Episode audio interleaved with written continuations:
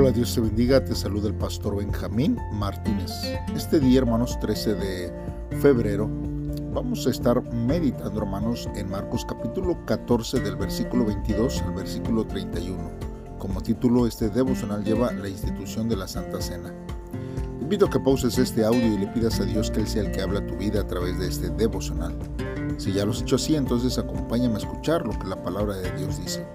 La palabra de Dios dice así. Mientras comían, Jesús tomó un poco de pan y lo bendijo.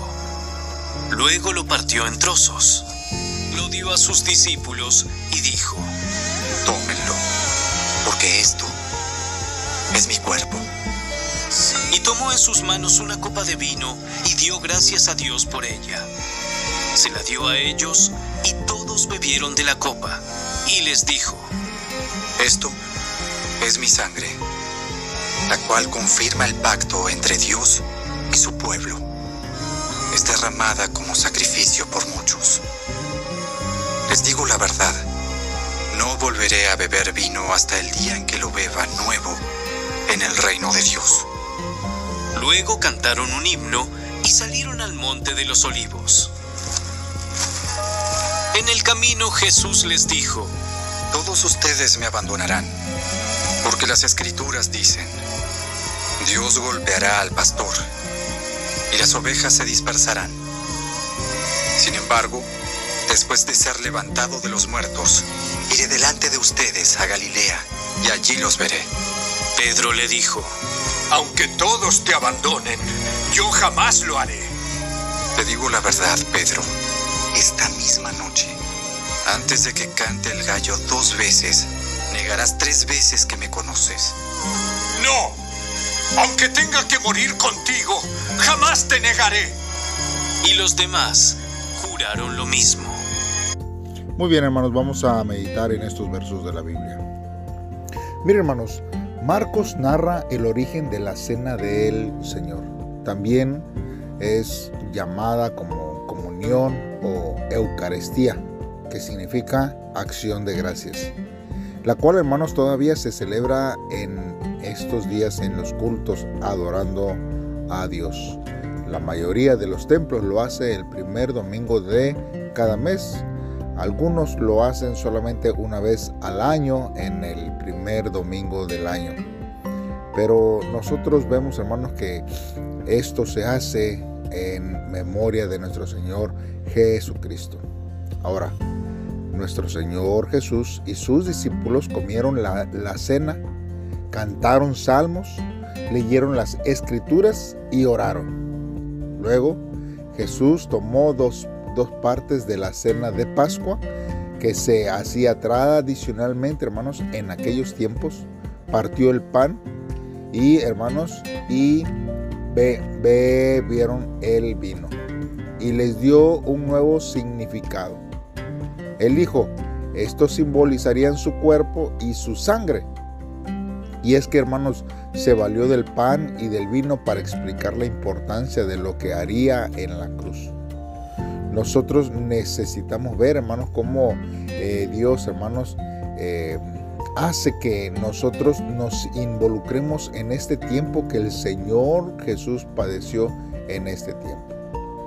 Porque la muerte del Señor Jesús por nosotros en la cruz selló, hermanos, el nuevo pacto entre Dios y el hombre el antiguo pacto, hermanos, comprendía perdón de, pecados a través de la sangre de un animal sacrificado. Nosotros podemos ver, hermanos, que en Éxodo 24 del 6 al 8 habla acerca de cómo serían expiados nuestros pecados. Pero, hermanos, en lugar del cordero sin defecto que se ponía en el altar, Jesús, el cordero de Dios, se ofreció en sacrificio para perdonar los pecados de una vez y para siempre. Jesús, hermanos, fue el sacrificio final por los pecados y su sangre selló el nuevo pacto entre Dios y nosotros. Ahora, todos podemos acercarnos a Dios mediante Jesús, con la más absoluta confianza de que Él nos oirá y nos salvará de nuestros pecados.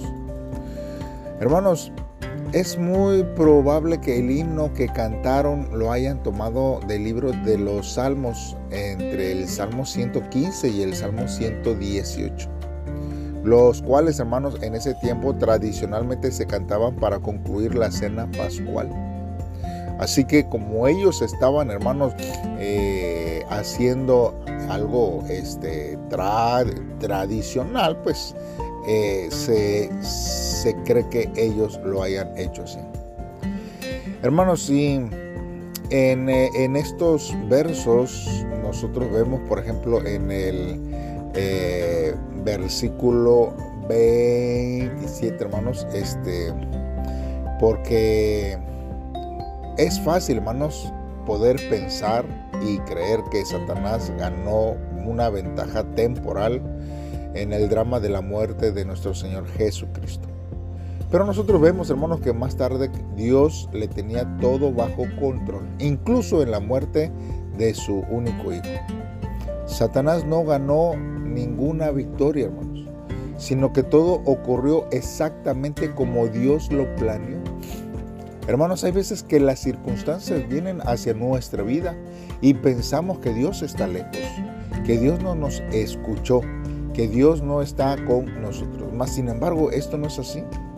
Dios escucha, hermanos, nuestros clamores y Él, hermanos, eh, va a hacer, hermanos, que nuestra vida cobre sentido. Nosotros si confiamos en Dios y dejamos nuestra vida en las manos de, de Dios, hermanos, las cosas surgirán conforme a su voluntad. Ahora, nosotros Vemos aquí, hermanos, que esta es la segunda vez en la misma noche que Jesús predice una negación y una deserción de sus discípulos, lo cual, hermanos, tal vez explica por qué reaccionaron con tanta vehemencia. Hermanos, cuando nosotros vemos en el versículo último que leímos ahí, que ellos decían que no iba a ser así. Mas, sin embargo, hermanos, Jesús ya sabía lo que iba a acontecer en este tiempo. Por eso, hermanos, nosotros necesitamos, hermanos, ver que nuestra vida está firme en Jesús. Y mire, quiero, quiero hablar un poquito más acerca de la última Santa Cena. Porque ahí, hermanos, Jesús anticipó detalladamente, hermanos, todo lo que sucedería en los próximos días, incluyendo, hermanos, la, la traición, la negación, la muerte y la resurrección que le esperaba. Jesús, hermanos, desea compartir con nosotros hasta sus preocupaciones más profundas. ¿No es paradójico que nos acerquemos a Dios para quitarnos nuestras inquietudes y terminemos escuchando sobre sus angustias? Tras conocer, hermanos, los secretos del reino de Dios y las inquietudes de nuestro Señor, hermanos, debemos amarlo más y participar, hermanos, de su sufrimiento. Sin embargo, hermanos, al igual que los discípulos que abandonaron a Jesús y se, se dispersaron, hermanos, en un tiempo crucial, a pesar de sus declaraciones, también nosotros podemos negar al Señor en nuestra vida. Sin embargo, el Señor desea compartir, hermanos, la cena con nosotros, que seguimos siendo débiles, porque Él nos ama. Nuestra devoción por Él es más grande que nuestras decisiones. El Señor que conoce el punto de nuestros fracasos, vuelve a acercarse a nosotros, hermanos, y nos encomienda una misión desde el fracaso. El amor y la fe de Dios por nosotros están en el vino y en el pan de la cena. La cena, hermanos, es un mensaje de restauración del Señor que nos encomienda una misión a pesar de nuestras faltas. Esta cena contiene la intimidad total de Dios y yo creo, hermanos, que Dios es el que puede obrar en nuestros corazones de una manera especial en nuestras vidas. Por eso en este devocional tenemos que reflexionar por lo menos en dos cosas. ¿De qué debemos acordarnos para celebrar la Santa Cena? Hermanos, hay veces que nos acordamos, hermanos, de nuestros propios problemas. Y ciertamente, hermanos, nuestros problemas muchas veces nos rebasan y necesitamos que Dios intervenga. Pero también, hermanos, nosotros necesitamos ver cuál es el sufrimiento de Jesús, por qué fue el motivo que Él murió en la cruz, por qué nosotros participamos en la Santa Cena. Hay veces que somos tan egoístas que no vemos qué es lo que a Dios, hermano, le aflige en este tiempo. Dios, hermano, quiere que nosotros podamos proclamar su palabra en todo tiempo. La humanidad, hermanos, el desprecio y todo, hermanos, lo que hay en el mundo, la ingratitud de la gente es lo que a nuestro Señor Jesús le preocupa, el pecado. ¿Y qué nosotros vamos a hacer al respecto? ¿Hacer que el sacrificio de Jesús haya sido en vano? ¿O entonces nosotros ver y hacer algo para que el Señor pueda contentarse con nosotros en el compartir su palabra y el evangelio a otros. Bien, hermanos, también tenemos que preguntarnos para reflexionar, hermanos, cuál es la gracia que debo pedir con humildad al Señor para no fallar en los asuntos de la fe. Hay, hay veces, hermanos, que pudiéramos ser nosotros como Pedro o como los otros apóstoles que somos prontos, hermanos, para, para, para hablar. Y decimos, no, yo nunca fallaré al Señor Jesús. Y cuando vienen las, las pruebas, cuando vienen las decisiones difíciles a nuestra vida, somos los, los primeros que quizás le echamos la culpa a Dios. Eh, y como consecuencia dejamos de ir a la iglesia. Es porque Dios no me ayudó, entonces yo mejor no voy a la iglesia. O porque Dios no hizo lo que yo le pedí, entonces ya no participo ni me inviten a hacer algo en la iglesia. Y no es así, hermanos. Dios tiene todas las cosas bajo control. Y hay ciertas cosas que Dios permite pero eso, hermanos, es para que nosotros podamos demostrar nuestra madurez espiritual y hacia dónde está nuestro amor y nuestra fidelidad. Quizás en los momentos que estamos bien, que estamos en comunión con Dios, podemos decir y, y cantarle a Dios, Señor, no te fallaré, te amo tanto, pero cuando viene el primer problema, ya nosotros le estamos negando ya no estamos participando, ya no estamos involucrándonos, faltamos, dejamos de seguir a Dios en este tiempo. Así que les invitamos, hermanos, para que podamos reflexionar.